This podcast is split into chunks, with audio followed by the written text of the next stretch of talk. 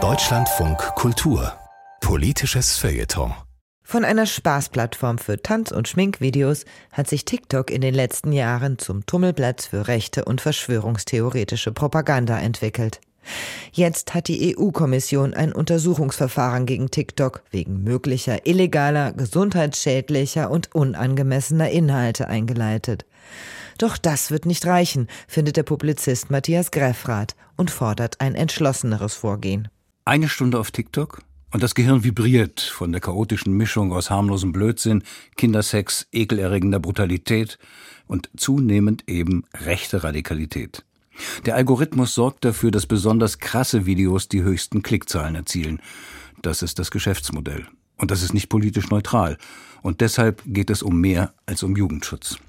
Zunehmend werden 14- bis 24-jährige Jungbürger, die Hauptnutzer von TikTok, mit antidemokratischen, menschenverachtenden bis faschistoiden Videos überschwemmt. Von demagogischen Ausfällen der AfD-Chefin Alice Weidel wie von den dumpfen Sprüchen ihrer Follower. Die AfD ist rund 20 Mal so präsent auf der Plattform wie jede der anderen Parteien. Und sie hat jede Menge nur knapp maskierter Fußtruppen. In der letzten Woche hat TikTok einen Account gecancelt, der Clips aus einem Podcast verbreitet, mit dem Hoss und Hopf, zwei rhetorisch begabte und geschäftstüchtig zielstrebige Wirrköpfe, seit einem Jahr eine wirre, aber gerichtete Mischung anrühren.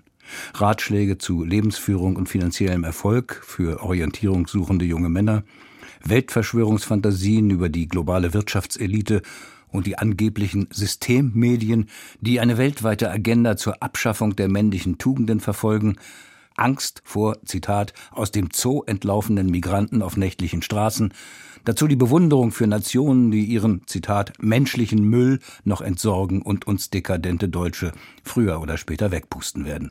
Mit Winzbeträgen honorieren die beiden millionenschweren, staatsverachtenden und steuerfeindlichen Finanzdienstleister die Weiterverbreitung ihres Ideologiegebräus durch ihre Fans auf Instagram, Twitter, TikTok.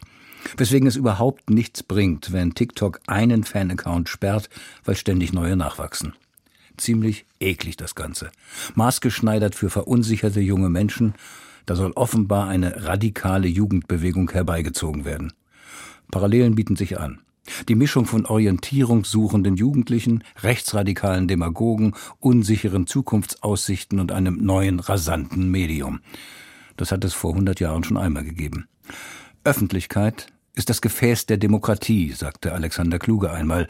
Wer sie zerstört, ist ein Geschichtsverbrecher. Die Zerstörung ist weit fortgeschritten. Ihr Urknall war 1986, lange vor TikTok, als das duale System abgeschafft wurde. Ursprünglich hieß das ja, die Printmedien sind privat, die wirkungsstarken elektronischen Medien öffentlich-rechtlich. Seitdem hat der Druck auf die nicht kommerziellen Medien nicht nachgelassen. Politiker, die opportunistisch gegen die Zwangsgebühren polemisieren, Großverleger, die die ARD als nordkoreanischen Staatsfunk denunzieren, sie haben sich gleichermaßen schuldig gemacht. Die Privatisierung der Medien sei gefährlicher als Atomkraft, sagte Helmut Schmidt damals. Heute beginnen wir den Fallout zu spüren.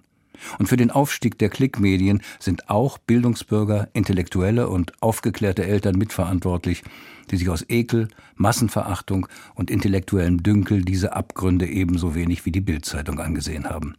Aber heute ist es nicht mehr nur fahrlässig, wenn die CDU etwa in ihren Medienpapieren populistisch gegen die sogenannten Zwangsgebühren agitiert, statt den nicht kommerziellen Medien Raum zur Entwicklung zu sichern, am besten durch das Grundgesetz.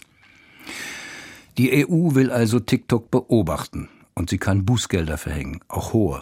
TikTok hat viel Geld und clevere Anwälte. Und Hass und Gemeinheit sind einfallsreich und viral. An Verbote aber denkt im freien Europa bislang niemand, jedenfalls nicht öffentlich. Nicht einmal an einen TÜV für die Algorithmen oder die Anwendung des Presserechts auf die Lügenblasen. Ich nenne das Selbstzerstörung. Das war ein Kommentar von Matthias Greffrath im politischen Feuilleton von Deutschlandfunk Kultur.